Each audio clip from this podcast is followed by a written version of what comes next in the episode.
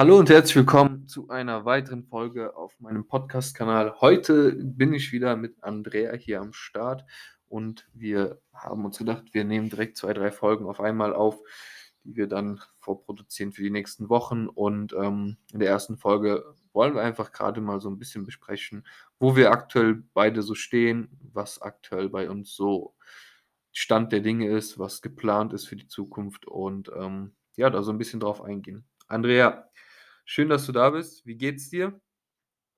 Hallöchen, schön, dass ich wieder da sein darf. Äh, mir geht's sehr gut. Komme gerade mal wieder frisch aus Wien zurück. äh, bin gerade etwas in Umzugsstress, aber äh, ja, insgesamt geht es mir sehr, sehr gut. Bis auf einige Rückenschmerzen auch noch, aber ja, so ist das Leben manchmal. Ne? Ähm, wie geht's dir? Was macht der Aufbau? Mir geht's auch sehr, sehr gut sehr, sehr, sehr gut. Der Aufbau, der schreitet voran. Ähm, also ich kann mich absolut nicht beschweren. Ich glaube, der Progress, den ich aktuell mache, ist, ja, das ist äh, eine ganz andere Dimension. Also so habe ich noch nie aufgebaut, sage ich mal. Ähm, das Gewicht geht nach oben, die Form bleibt konstant in, in einer sehr guten ja, in einem sehr guten Conditioning, sage ich mal, für eine Off-Season, ne, muss man ja immer so vorweg sagen. Ich bin in der Aufbauphase, da kommt halt immer etwas Fett dazu und auch etwas Wassereinlagerung und Co. Das einfach normal ist und was ja auch gebraucht wird, um Muskulatur aufzubauen. Ja, immer das, was viele Leute nicht verstehen, die das Ganze ja über versuchen, lean rumzulaufen und dann ähm, sich wundern, wieso ihr Progress dann dementsprechend so hinterherhängt. Und ähm, dennoch, wie gesagt, befinde ich mich aber da in einer sehr, sehr guten Ausgangslage, was den Körperfettanteil angeht.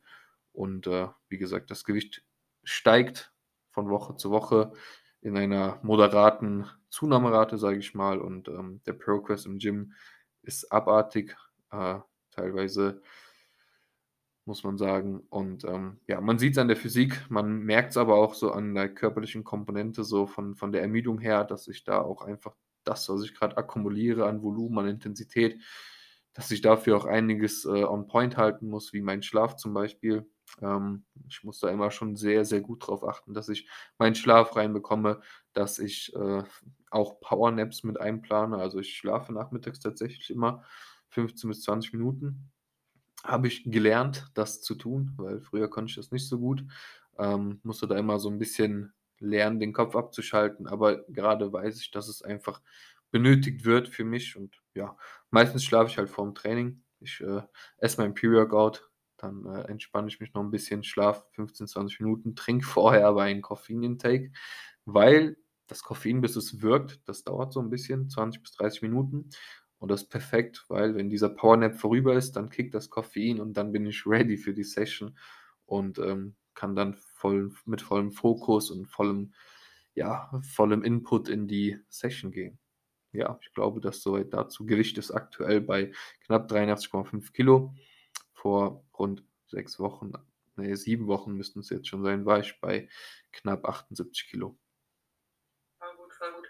Ähm, bevor ich ähm, fragen wollte, wie oder was ihr am Training geändert habt, ähm, bezüglich Koffein, ähm, ja, passt beides auch zusammen. Hast du die schweren Übungen immer direkt äh, zu Beginn des Trainings oder im Training? Weil ich habe es aktuell auch öfters so, dass ich das Koffein quasi erst beim Warm-up fast erst trinke oder ähnliches, dass es dann halt im Training, weil ich meistens so die schweren äh, Lifts eher an dritter, vierter Stelle aktuell habe und vorher immer Isolationsübungen, dass es dann halt quasi erst anfängt wirklich zu wirken, sodass ich dann halt bei meinen Compounds dann halt die Wirkung vom Koffein wirklich spüre. Seitdem ich das ein bisschen umgestellt habe, bilde ich mir zumindest auch ein, dass es halt, äh, ja, also dass ich im Training selber auch noch ein bisschen länger fokussiert bin.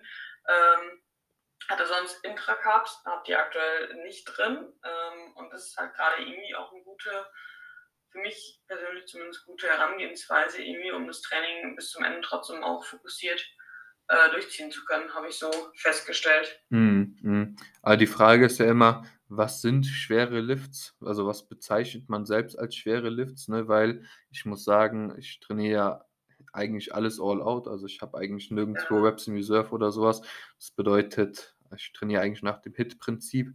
Ähm, super High Intensity und ähm, da bleibt gar nichts mehr irgendwo im Tank. Also ob ich dann quasi einen Bizeps-Curl mache, der dann bis eine API 10 ist oder vielleicht darüber hinaus oder eine Leg bis eine API 10, muss ich sagen, sind beides schwere Lifts, aber natürlich für das zentrale Nervensystem ist eine Leg all out zu gehen nochmal etwas, etwas mehr, wo man da einfach mehr ja, geben muss, sage ich mal, weil man da einfach noch viel mehr Komponenten, Komponente beachten muss. Und ähm, ich muss sagen, bei mir ist das so, ja, nicht so, dass ich sage, ich habe jetzt nur schwere Lifts am Anfang, ich habe auch schwere Lifts irgendwo in der Mitte. Kommt halt immer auch auf die Stärken und Schwächen an. Zum Beispiel, wenn ich jetzt, äh, ja, zum Beispiel, wenn ich an den, an den Push-Tag denke, zum Beispiel fange ich meistens an mit einer High-Incline-Press für die Brust, gehe dann an eine Schulterpress für die Brust, das sind beides schwere Lifts.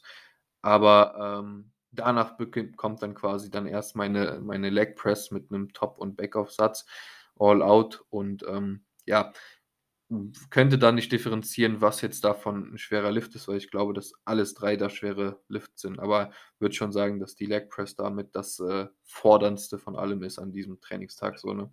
Ja, genau das meine ich halt mit, okay, ähm, nicht schwer, sondern forderndsten wahrscheinlich. Also zumindest äh, merke ich es halt selber, nämlich bei, also wie du schon sagst, so gerade bei einer Leg Press oder schwere ADLs oder so ist klar. Äh, also das Witzige ist, ich habe beispielsweise beim ADL eine äh, niedrige API, ähm, als halt danach bei, natürlich bei irgendwelchen Isolationsübungen, aber trotzdem ist es herausfordernder oder für den Kopf her, wie auch immer. Ähm, so, das meinte ich halt äh, damit. Aber ähm, ja, also ich habe es ein paar Mal halt jetzt äh, so gehabt, zumindest auch vor allem an den Beintagen oder ähnliches, wo ich halt erst ein paar Isolationsübungen habe und dann halt die Legpress, Heavy Squats und so weiter, ähm, die dann halt einfach nochmal ein bisschen mehr äh, Konzentration erfordern, sagen wir es mal äh, so. Aber ähm, mache es auch ein bisschen tagesformabhängig, davon auch abgesehen. So, letzten Endes sollte man eh so oder so performen können. Auf jeden Fall. Unbedingt davon abhängig äh, machen von Sachen wie, okay, ich habe jetzt meinen Booster nicht genommen oder mein Koffein nicht genommen oder ähnliches. Sicherlich hilft es gerade, äh, aber ja, ich bin auch sowieso kein Fan davon, äh, Koffein zum Beispiel im Cycle extrem hochzufahren, sondern halte das Ganze selber eher konstant und vielleicht zum Ende mal ein bisschen höher, aber jetzt nicht sonderlich viel. Und im Deload versuche ich es ein bisschen runterzufahren, versuche da eigentlich das Monster dann wegzulassen, habe dann aber trotzdem meine zwei Kaffee drin und habe sonst auch meine zwei, drei ähm, Tassen Kaffee plus Monster drin. Aber äh, ja, gut, soll jetzt auch eigentlich keine Koffeinfolge werden. ja, ja. Ähm, äh, muss aber noch sagen, Intra-Carbs und Intra-Protein-Intake habe ich auch immer drin. Also brauche ich auch einfach, weil meine ja. Session schon, also meine Sessions sind schon immer recht lang. Ich gehe viermal die Woche trainieren, aber dann immer schon relativ lange. So meine Sessions gehen immer so dreieinhalb Stunden. Ja, ja. ja, genau, das ist halt dann auch die Frage, wie lange halt, also eine Session geht. Meine halten sich einigermaßen Grenzen, sind so, glaube ich, so bei zwei Stunden, je nachdem. Ähm, und ja, also ich finde immer so alles, was über anderthalb Stunden geht, beziehungsweise so an zwei Stunden oder länger, also ich finde so anderthalb Stunden bis zwei Stunden kann man auch noch ohne gut, alles was darüber hinausgeht, finde ich, profitiert am meisten schon halt von Intracaps, äh, definitiv. Ähm, aber ja, du gehst viermal die Woche, äh, hast du jetzt gerade gesagt, ähm, seid ihr, also habt ihr da irgendwas umgestellt oder fährst du jetzt seit Prep-Ende quasi mit diesem Plan? Ähm, oder ja, erzähl, kannst du ja vielleicht ein bisschen zu deiner Trainingsstruktur erzählen, wie das, äh, das gerade so handhabt? Genau, also Push-Pull, Push-Pull trainiere ich in der Woche sozusagen. Also ich habe zwei Push-Days Full Body und zwei Pull-Days Full Body sozusagen. Sprich, Push alles, wo die Vorderseite beansprucht wird im Endeffekt, plus Pull alles, wo die Rückseite beansprucht wird, kann man so sagen, um es äh, kurz zu fassen.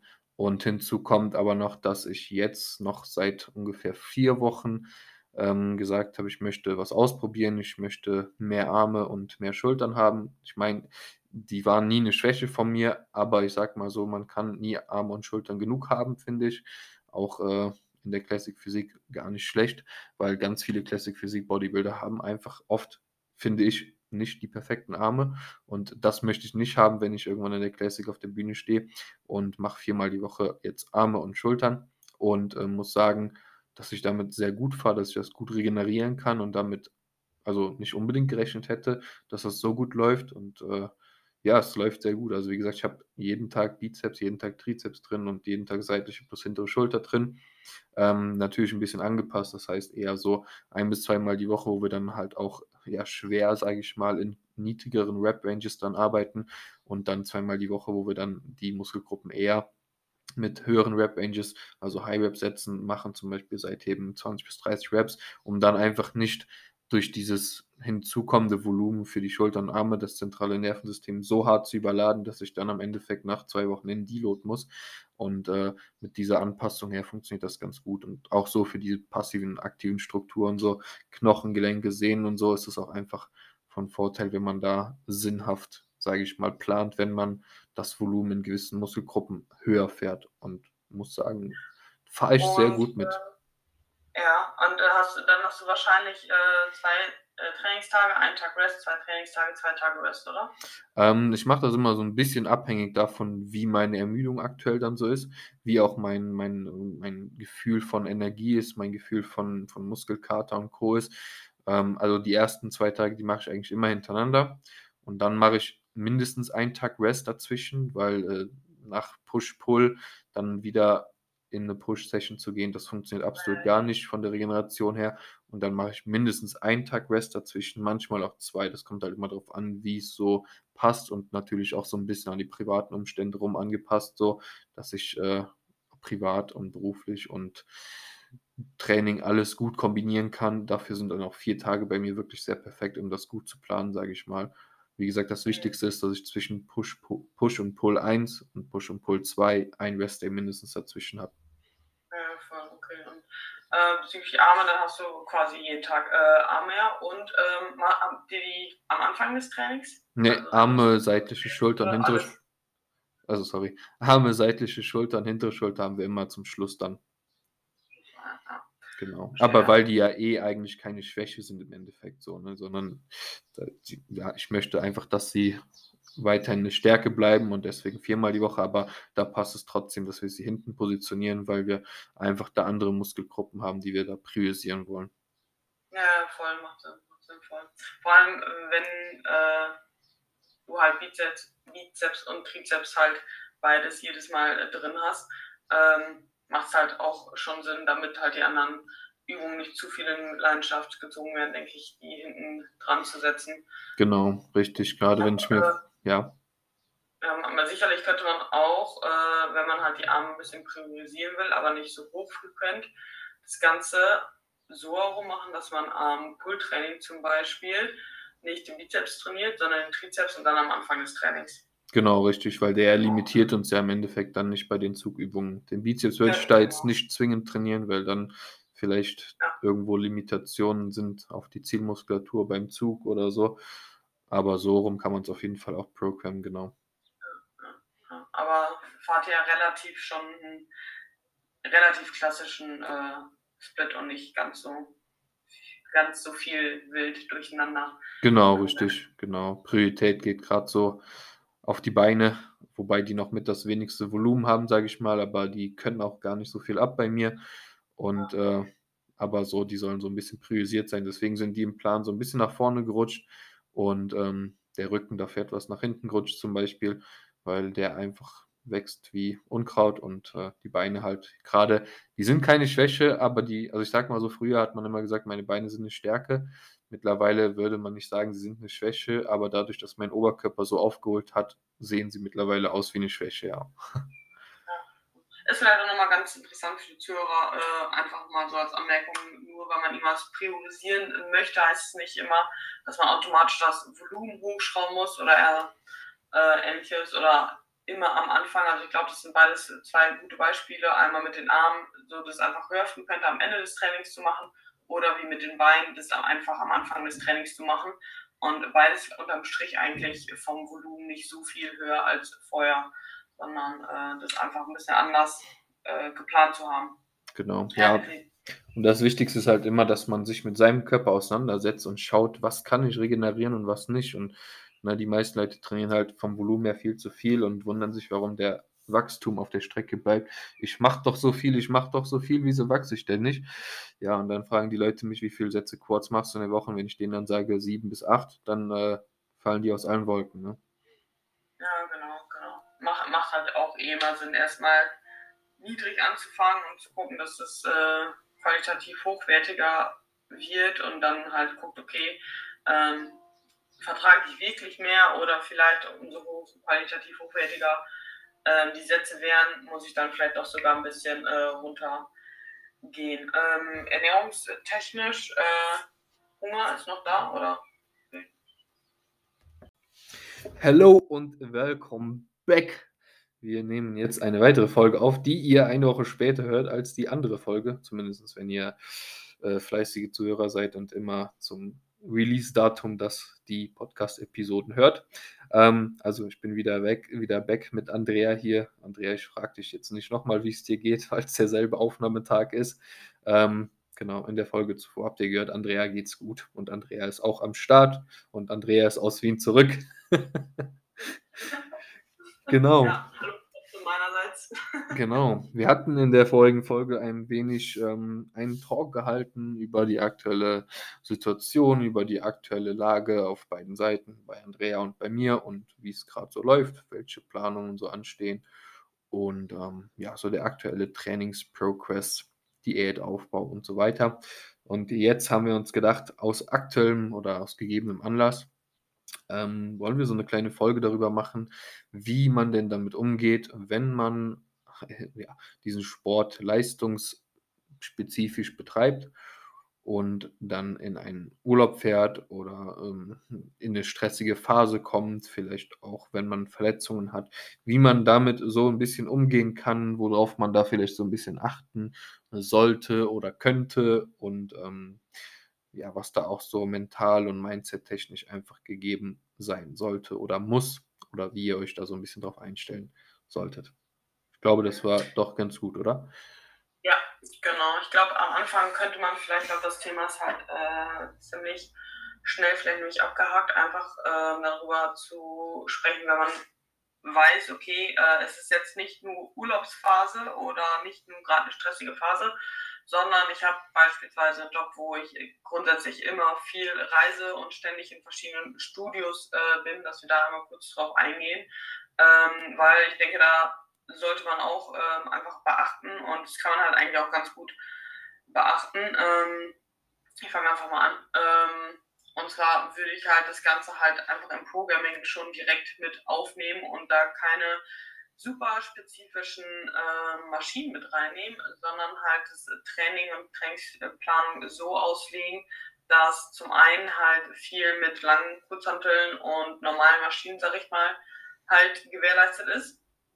Ähm, und zum anderen das Ganze halt auch vielleicht so programme, dass ähm, ich die Rest Days auch relativ flexibel gestalten kann und da nicht fest an Trainings, äh, an Wochentagen gebunden bin, sodass man dann halt entsprechend mit Dienstreisen da das Ganze ein bisschen so schieben kann, dass es mit den Trainingstagen passt und dass ich meine Übungen äh, bzw. meinen Trainingsplan so trotzdem ausführen kann, ohne jedes Mal große Abweichungen ähm, zu haben. Ich denke, so kann man auch am meisten Progress halt einfach noch äh, erkennbar machen in einem Plan. Oder wie ähm, siehst du das Ganze? Das ist ein sehr guter Punkt und das sehe ich sehr ähnlich.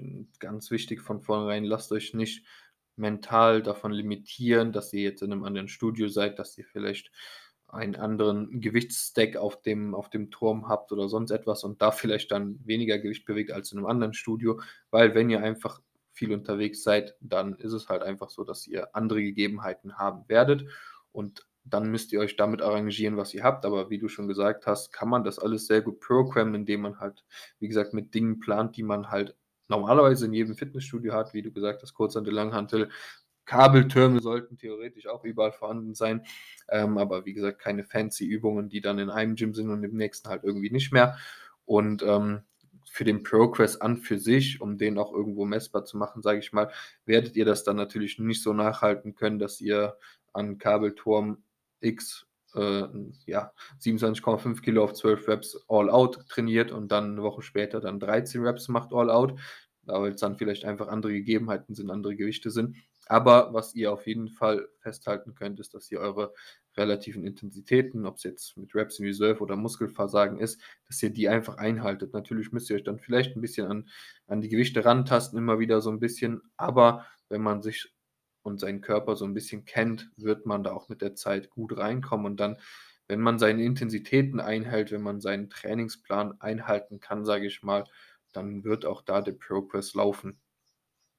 Ja, voll, genau. Also wie du schon gesagt hast, so Langhantel, Kurzhantel, ähm, vielleicht können wir kurz einmal so grob schildern, was so eigentlich ja in den meisten Gyms drin ist, was man in Programming reinnehmen könnte. Also letzten Endes ist es ja halt schon, wie gesagt hast, die Langhandel, Kurzhandel, die Kabeltürme, da muss man, wie du gesagt hast, einfach äh, gucken, dass sie, je nachdem wie die Umlenkrollen angelegt sind, da die Übersetzung einfach ein bisschen anders ist und man da das halt einfach nicht direkt vergleichen kann. Auch bei Langhantel, Kurzhanteln kann es halt sein, dass man mal ein bisschen schwächer, ein bisschen stärker ist, weil die vielleicht nicht unbedingt genormt sind, je nachdem, welche äh, Scheiben und Hanteln äh, das sind und wie stabil die Bänke auch sind. Das macht manchmal auch einen äh, Unterschied, muss man halt äh, so feststellen. Ähm, Gerade am Kabelturm kann man natürlich auch viele Varianten, äh, viele Rudervarianten einfach machen, äh, um da halt nicht unbedingt sich festlegen zu müssen, weil ich halt ähm, immer wieder feststelle, dass zum Beispiel eine High Row oder eine Horizontal Row Chest Supported halt nicht unbedingt äh, Standardausstattung in jedem Gym ist. Genauso wie äh, irgendwelche, ähm, ja, also eine Beinpresse hat eigentlich auch noch jedes Studio, wo es dann halt schwieriger wird, ist ein Hex Squat beispielsweise. Äh, eine Multipresse hat eigentlich auch jedes Studio. Ähm, ja, Ansonsten für Bizeps, Trizeps kann man natürlich auch ähm, am Kabelturm viel machen und mit der Kurzhantel. Und ähm, ja, damit sollte man eigentlich schon ein gutes Programming ähm, auf die Beine stellen. Ähm, Safe. Oder hast du da noch irgendwelche Ergänzungen? Oder? Ich finde das schon so, also ich glaube, das Wichtigste und Essentiellste ist, wenn man Kurzhanteln, Langhanteln hat und äh, Kabeltürme hat, dann kann man eigentlich alles abdecken. Das, was mir jetzt noch einfallen würde, wäre natürlich ein Beinstrecker. Den sollte aber rein theoretisch auch jedes Studio haben, ja. weil, ähm, aber sonst theoretisch ne, kann man da schon grob alles abdecken und sollte sich da, also da sollten sich eigentlich keine Probleme darstellen, dass man da dann ein Programming aufstellen kann, wo man flexibel ist, egal in welchem Studio man ist. Ja. Wenn es jetzt nicht gerade das letzte Ranz-Studio ist, sage ich mal, aber in den meisten Fällen Kabeltürme, Kurzhanteln, Langhanteln, Beinstrecker, Beinbeuger sollten eigentlich überall Standard sein. Und damit kann man wirklich relativ viel abfrühstücken, eigentlich jede Muskelgruppe gut ans Ziel bringen, sage ich mal. Und wenn man eben hart und intensiv trainieren lernen, trainieren gelernt hat, dann ist da eigentlich alles möglich. Ne? Also und wie oder was empfiehlst du jemanden, der äh, beispielsweise halt normalerweise sein gewohntes Studio immer hat und jetzt äh, zum Beispiel zwei Wochen in den Ur im Urlaub fährt ähm, oder halt zum Beispiel auch nach Wien ins Gym fährt oder ähnliches, ähm, wie er das Ganze dann so gestalten soll, weil man dann ja halt normalerweise den Trainingsplan halt schon auf das spezifische Studio ausgelegt hat ähm, wenn der aber sagt, derjenige sagt, okay, ich fahre jetzt in den Urlaub, will halt aber auch weiter da trainieren. Ähm, ja, wie oder was empfiehlst du dann so deinen Klienten? Äh, sollen die, also wie sollen die zum einen mit dem Trainingsplan umgehen, ähm, also von der Übungsauswahl her, von der Maschine her etc. Und ähm, behalten die die Trainingsstruktur ähm, halt bei oder sagst du, okay, äh, ihr könnt auch einmal weniger gehen oder ähm, ja. Also ich sage den Leuten grundsätzlich immer, wenn ihr Urlaub habt, dann genießt auch euren Urlaub. Und da kommt es natürlich auch immer so ein bisschen drauf an, ist das ein ambitionierter Wettkampfathlet vielleicht oder arbeitet er darauf hin, irgendwann mal auf die Bühne zu gehen, wo das Bodybuilding dann quasi nochmal etwas größer geschrieben wird oder ist es eher ein Lifestyle-Athlet so? Und wenn es eher ein Lifestyle-Athlet ist, dann kann man da auch die eine oder andere Einheit vielleicht mal kürzen über zwei Wochen, sage ich mal, ähm, ist es eher so ein wirklicher ambitionierter Wettkampfathlet, dann äh, wäre es schon sinnvoller, dann auch die Trainingsfrequenz, sage ich mal, einzuhalten. Aber es macht auch nichts aus, wenn es jetzt nur eine Woche Urlaub ist, eine Woche oft zu machen, weil das dann je nachdem einfach so geplant wird. Also so würde ich das dann planen mit meinen Klienten oder planen das dann auch so, dass wir dann einfach schauen, dass wir vorher uns auch recht gut ähm, von den Intensitäten her und vom Volumen her in einen recht hohen Ermüdungszustand fahren, dass wir dann sowieso recht viel Regeneration brauchen, die wir dann im Urlaub bei einer Woche sowieso bekommen und dann davon ausgehen können, dass wir in der Woche, wenn wir unsere Ernährung, sage ich mal, so halbwegs on point halt mit Proteine decken, gerade nicht im Defizit zu sein oder so, dann auch sagen können, hey, dann tut uns die Woche sogar ganz gut. Aber wie gesagt, wenn es so zwei Wochen sind, drei Wochen sind, dann würde ich da die Struktur relativ aufrechterhalten und ähm, ja, bei den, bei den Gyms zum Beispiel, wenn jetzt jemand in das Gym fährt, ich meine, da kenne ich eigentlich fast alles an Gerätschaften und Co., da würde ich demjenigen dann sogar was programmen für. Wenn jetzt jemand in einen anderen Urlaub fährt und äh, dann schaue ich einfach, dass wir es so beibehalten, dass wir, keine Ahnung, wenn wir uns jetzt die Beine vornehmen, dass wir mindestens dann eine Übung haben, wo wir eine Hüftstreckung ausführen, wenn wir jetzt in die Beine gehen, dass wir eine Übung haben, wo wir eine Kniebeugung ausführen und dass man halt die Bewegungsmuster so ein bisschen abdeckt. So eine Übung für den Bizeps, wo man den Arm eher hinterm Kopf hat, äh, hinterm Körper hat, eine Übung, wo man den Arm eher vorm Körper hat. Die Dinge, wo man so ein bisschen drauf achtet, um da doch noch alle Strukturen abzudecken. Genau, aber trotzdem sage ich den Leuten immer, hey, ihr habt jetzt Urlaub, stresst euch nicht. Ne? Natürlich, wenn man Wettkampfathlet ist oder ambitionierter Wettkampfathlet, dann schaut man meistens eh danach, dass man ein gutes Gym dabei hat. Ist man jetzt eher ein Lifestyle-Athlet und äh, dann ist das vielleicht nicht so der höchste Stellenwert und dann soll man sich da auch nicht stressen lassen, meiner Meinung nach. Ja, genau, das ist halt das, worauf ich auch äh, hinaus wollte. Also zum einen, ähm, wenn jemand sagt, okay, ich will Urlaub und will eigentlich nicht trainieren, wenn es ein guter Zeitraum ist, finde ich es auch völlig legitim. Ähm, die meisten muss man aber halt ja auch einfach sagen, die halt ambitioniert dabei sind und wahrscheinlich auch bei uns im Coaching sind, so, die machen es ja, weil die den Sport lieben und halt viel rausholen wollen und halt auch nicht zwei Wochen darauf verzichten wollen. Also ich kann es mir halt auch nicht vorstellen, wenn ich jetzt in Urlaub fahren würde für zwei Wochen, so, dann will ich innerhalb von zwei Wochen auch schon halt trainieren. Ich gucke mir dann die Gegend an und gucke, okay, welche Gyms gibt es da vielleicht und wo kann ich dann äh, trainieren gehen. Um halt auch andere Studios einfach mal zu sehen. Das macht halt auch einfach Spaß. Und wie man dann natürlich halt im Studio selbst vorgehen kann, wenn man halt sich sowieso schon an der Frequenz und so weiter hält von einem normalen Plan. Ähm, wie du halt schon gesagt hast, würde ich dann halt einfach vorgehen und gucken, okay, heute stehen Beine an, heute steht der Oberkörper, je nachdem, wie auch immer. Ähm, guck dann halt, okay, ähm, dass ich, wie du auch schon gesagt hast, welchen Bewegungsmuster habe ich, welche Funktion des Muskels versuche ich gerade abzudecken und in diesem Bewegungs Umfang zu bleiben und dann halt auch zu gucken, okay, welchen, äh, wie viele Sitze habe ich und ähm, wie ist der Wiederholungsbereich, da kann man ja auch drin bleiben und halt auch vor allem in der Intensität so. Und ob ich dann halt eine horizontale Rudervariante beispielsweise an der Maschine mache oder frei oder eine andere Maschine, ist ja letzten Endes erstmal unterm Strich egal, wenn ich mich an den ähm, ans Volumen und äh, an der Intensität halte, ist ja erstmal das Wichtige, worauf es halt ankommt im Programming. So, und dann, das kann man sich natürlich auch zunutze machen und zu sagen, okay, wenn ich jetzt vielleicht auch nur mal eine Einheit in einem anderen Gym bin, weil ich vielleicht einfach auch mal ein anderes Gym ähm, ausprobieren will oder ähnliches, so kann man sich das Ganze auch ein bisschen flexibel gestalten und da vielleicht auch mal neue Maschinen einfach ausprobieren. Ähm, und halt auch, ja, so, das macht halt dann auch einfach Spaß, auch mal andere Maschinen auszuprobieren. Probieren, aber so kann man sich natürlich trotzdem an seinen Plan halten und äh, meiner Meinung nach so trotz Urlaub äh, oder anderes Gym halt sehr viel oder das Bestmöglichste aus dem Plan halt einfach rausholen. So. Genau, ja, sehe ich, sehe ich sehr ähnlich.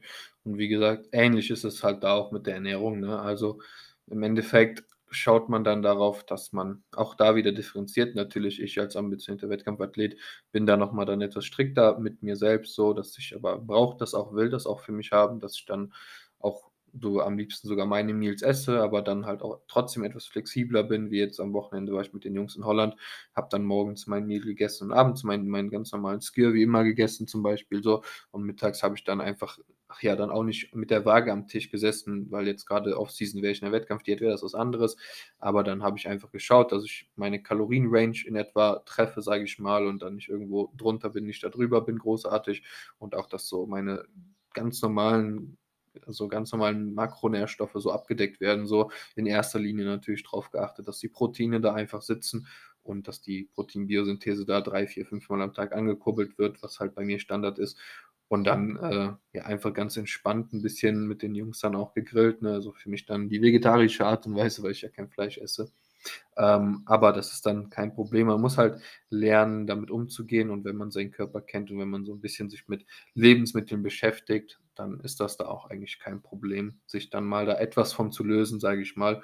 Wie gesagt, wenn man nicht gerade in der Wettkampfdiät ist. Was ich nicht feiern würde, ist, wenn man in Urlaub fährt und sagt: „Gut, ich mache jetzt einen Fressurlaub“, so, ne? Das ist ja oft dann so, dann ist da fünfmal am Tag in Türkei Buffet, so bin ich früher auch immer hingefahren. Habe ich dann auch so gemacht, dann habe ich auch fünfmal am Tag gegessen und da war immer Vor, Haupt, Nachspeise, alles drum und dran und mit mit Baklava und allen Süßspeisen und so und ja, das würde ich jetzt wahrscheinlich nicht mehr machen, weil dann kommt man auch zurück und hat dann drei Kilo mehr. Ist auch kein Drama, kann man aber vermeiden und muss auch einfach nicht sein.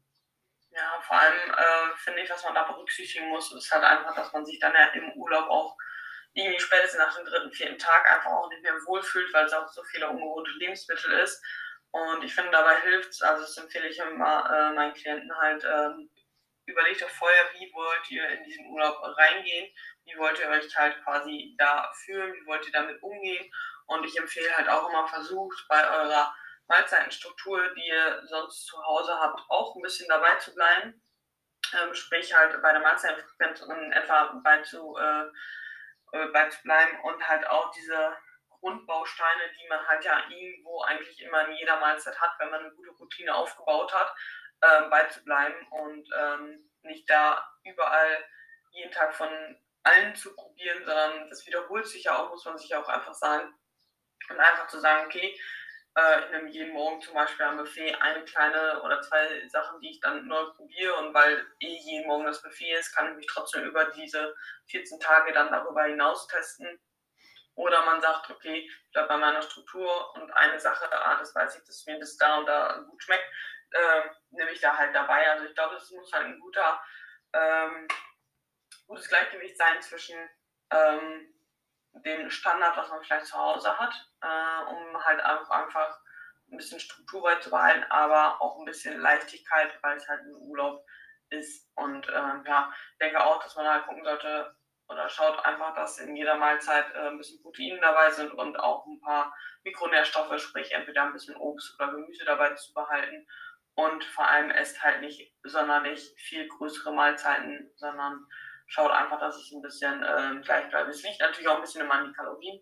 Gerade Mädels, die ein bisschen weniger haben, kann man vielleicht auch noch ein bisschen empfehlen, ähm, dann morgens nicht auch schon zu den fetten Croissants zu greifen, sondern sich da ein bisschen Fette und Carbs vielleicht eher für den Abend aufsparen.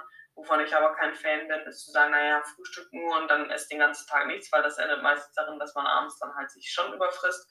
Deswegen, wie gesagt, eher gucken, dass man bei der Mahlzeitenstruktur, die man zu Hause hat, halt beibleibt. Bei mir wären es halt vier Mahlzeiten.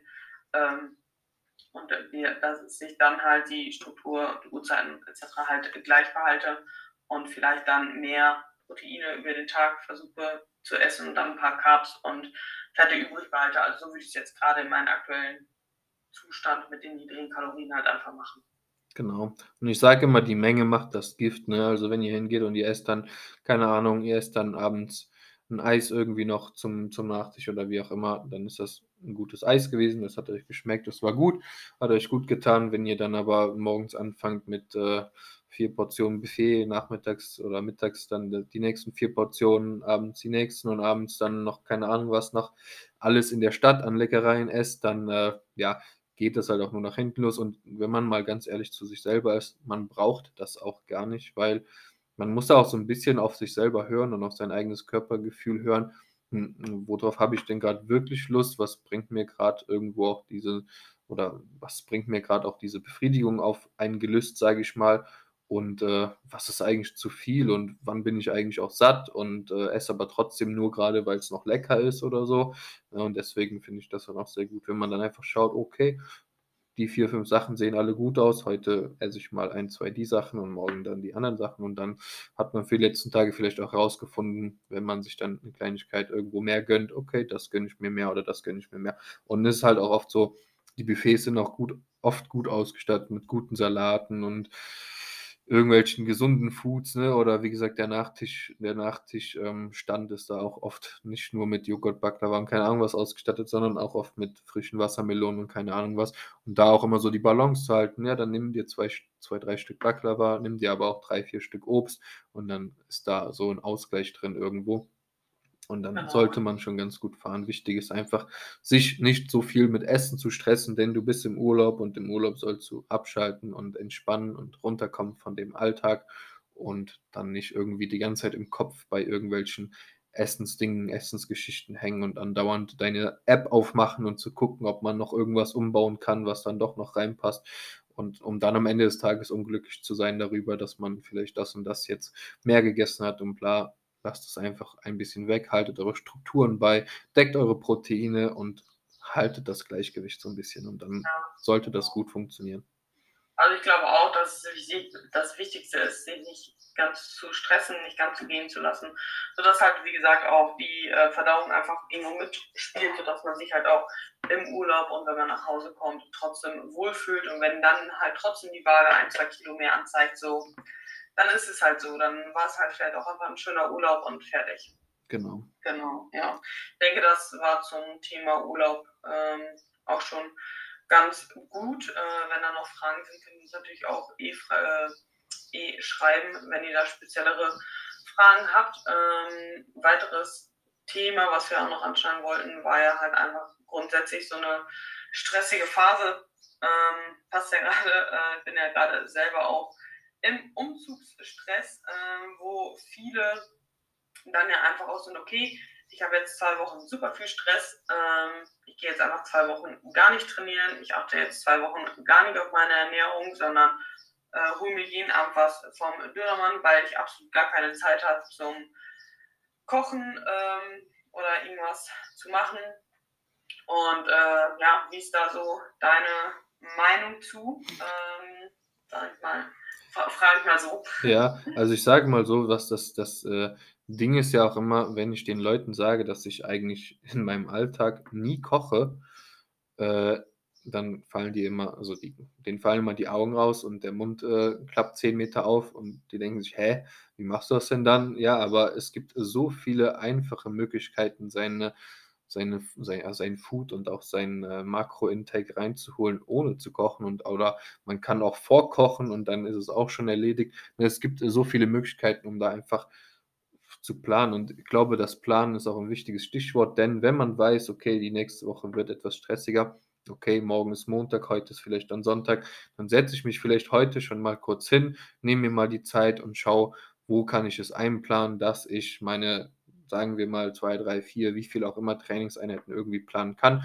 Und wenn es dann nur drei statt vier sind in der Woche, dann ist das der Gegebenheit geschuldet, aber dennoch mache ich meine drei Einheiten und kann die dann auch planen. Wenn alles vorgeplant ist und vorstrukturiert ist, dann kann man damit gut umgehen. Aber wenn man einfach so in den Tag hineinlebt, dann wird es oft zum Scheitern verurteilt sein, wenn man einfach keinen Plan hat. Und ich bin einfach ein Ultra-Fan von Dokumentation, vorausplanen, um dann präventiv zu handeln, damit ich dann eben nicht die Gefahr laufe, dass ich irgendwo am Endeffekt durch so viel Unstrukturiertheit dann meine Dinge nicht einhalten kann. Und genauso ist es auch beim Essen, wenn ich weiß, okay, die Tage werden etwas, etwas stressiger, ich kann vielleicht nicht so viel kochen, vielleicht koche ich dann für ein paar Tage vor, plane mir Mitte der Woche nochmal einen Tag, wo ich was vorkoche. Oder ich plane einfach Meals, die ich nicht großartig kochen muss und schaue, dass ich dann irgendwie auch meine Proteinbiosynthese über den Tag verteilt, vielleicht einfach mal mit einem Shake mehr decke als sonst. Und dann ist es ein simples Ding. Also für mich ist das große Stichwort hier Planung. Ja, voll, kann ich dir komplett zustimmen. Und ähm, gerade in solchen Phasen merkt man halt aber auch, wie gut man schon irgendwelche Gewohnheiten implementiert hat. Ähm, und wenn man mal ehrlich ist, so letzten Endes unterm Strich hat nie jemand lange Zeit oder sonst was, sondern das Leben ist so schnell, es, alle haben immer Stress und sonst was. Also demnach kann man immer diesen Vorwand, ich habe gerade keine Zeit, äh, vorschieben. Und natürlich, es gibt trotzdem Phasen im Leben, wo es halt dann nochmal wieder ein bisschen äh, extremer ist. Aber äh, wenn ihr da wirklich eine gute Struktur habt, ähm, fangen wir jetzt mal, fangen wir mal kurz bei dem Thema Ernährung an, so, dann ist es halt nicht das Problem so. Dann, ich weiß, okay, ich habe den ganzen Tag voll geplant, aber ich weiß, okay, um halb zehn esse ich meine 125 Gramm Quark. Die Zubereitung dauert fünf Minuten. Da ich es aber jeden Tag eigentlich gleich esse, vielleicht mal unterschiedliche Beeren, mal ein anderes Nussmus, mal ein anderes Topping, so weiß ich aber halt einfach, ähm, die Zubereitung dauert fünf Minuten. So, das Tracken dauert halt keine Minute, weil ich das halt einfach schon einen Tag vorher auch kopieren kann, vielleicht ein, zwei Sachen abändern kann. Dann esse ich so. Das ist halt kaum Vorbereitung, die Zubereitung dauert nicht So, äh, ich muss halt da nicht groß planen, weil ich halt einfach diese Struktur mir vorher erarbeitet habe. So. Und genauso funktioniert es halt mit den anderen Meals auch. Ähm, ich sag mal, sonst mache ich halt auch zum Beispiel immer ähm, Meal Prep, koche für mehrere Tage vor. Das Meal Prep selbst dauert dann halt vielleicht einmal äh, ein bisschen länger. Hatte beispielsweise, da ich jetzt Sonntag aus Wien wiedergekommen bin, dafür ähm, halt entsprechend auch noch nichts zu Hause.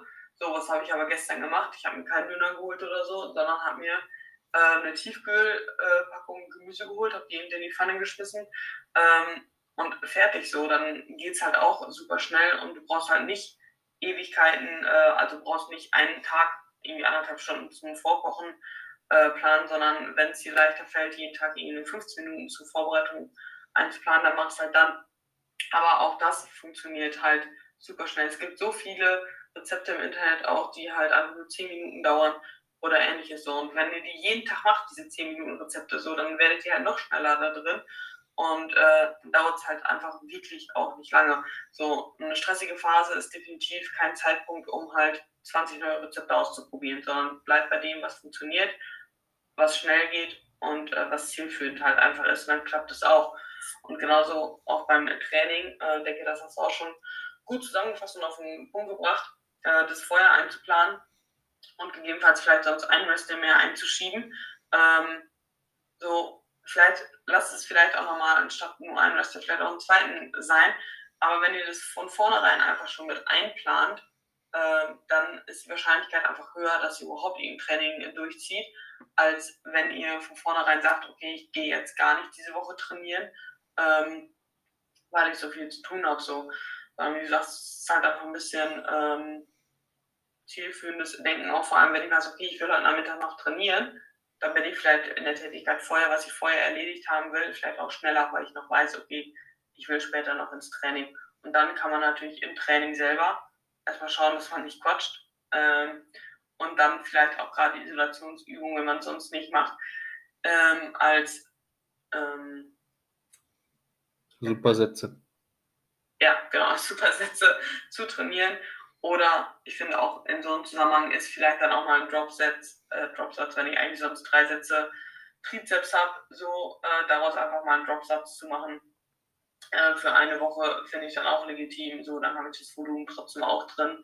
Ähm, bedeutet für diejenigen, die es nicht wissen, ich mache einen Satz, äh, reduziere das Volumen, äh, mache dann wieder direkt im Anschluss einen Satz, mir quasi die Satzpausen, habe trotzdem drei Arbeitssätze sozusagen. Ähm, und so kriegt man dann zumindest auch ein bisschen Training rein. Und was auch nicht zu unterschätzen ist, ist trotz stressiger Phase den Schlaf nicht zu unterschätzen. Das Problem ist, wenn du eine volle Woche hast und jeden Tag nur vier, fünf Stunden schläfst, du bist über Tag einfach nicht leistungsfähig und brauchst einfach für alles, was du machst, länger. Und das ist halt wie so ein negativer Kreislauf. Also schaut, dass ihr auch in der stressigen Phase ausreichend Schlaf irgendwie ähm, mit reinbekommt und das nicht komplett ignoriert. Ja. ja. Ich glaube, es ist ganz gut zusammengefasst. Wie gesagt, ganz großes Stichpunkt ist einfach Planung. Planung ist der Schlüssel. Das ganze Leben ist Planung. Ich, ich wäre ohne Planung komplett aufgeschmissen. Ich brauche meine Planung überall und jeden Tag. Und die, ich plane meine Woche tatsächlich immer sonntags komplett vor und ähm, habe dann voll entspannt und habe, also bin dann voll entspannt und habe damit gar keinen Stress, weil ich weiß, es ist so, wie es geplant ist, passt das für mich alles gut und ich kann mich ganz entspannt da langhangeln und äh, so, ne, sollte ich mal eine Situation haben, wo ich dann meine Planung nicht einhalten kann, dann äh, ist das so, damit kann ich dann umgehen, aber sind es dann fünf Situationen, wo ich meine Planung nicht einhalten kann, weil ich nicht geplant habe, dann ist das eher semi-cool und so. Wie gesagt, Planung ist the simplest way to go, meiner Meinung nach, und der Schlüssel für ganz viel. Genau. Ja. Sehr gut. Sehr, und, gut. Äh, falls ihr aber Probleme habt, ein bisschen zu planen, ähm, auch da ist ein Coach sehr, sehr hilfreich, ähm, einfach zu lernen, zu planen. Ähm, durch diesen ganzen Coaching-Prozess kommen viele auch erstmal überhaupt dahin, anfangen zu planen. Und da fällt auch oftmals auf, dass vorher die Planung einfach nicht optimal war, dass das Training nicht mit eingeplant worden ist, ganz einfach, sondern gesagt worden ist, okay, wenn ich Zeit habe, gehe ich trainieren, sondern ähm, ja, plant es ein und wenn ihr Hilfe braucht bei der Planung, meldet euch bei uns. Ähm, wir haben beide noch Coachingplätze frei. Und ja, denke, das äh, war eine coole Folge, wo äh, gerade zur Sommerzeit viele was mit rausnehmen können. Habe viele Klienten selber gerade, die in Urlaub fahren, die im Umzugsstress sind, ähm, zwischendurch mal zusammen zum Beispiel auch trainieren gehen. Und ich glaube, das ist eine Folge, wo man viel mit rausnehmen kann für solche Situationen. Yes, voll und ganz, voll und ganz, denke auch. Und damit werden wir diese Folge auch abschließen und beenden und ähm, wünschen euch noch einen schönen Tag und hören uns dann in der nächsten Folge. Macht's gut und bis bald.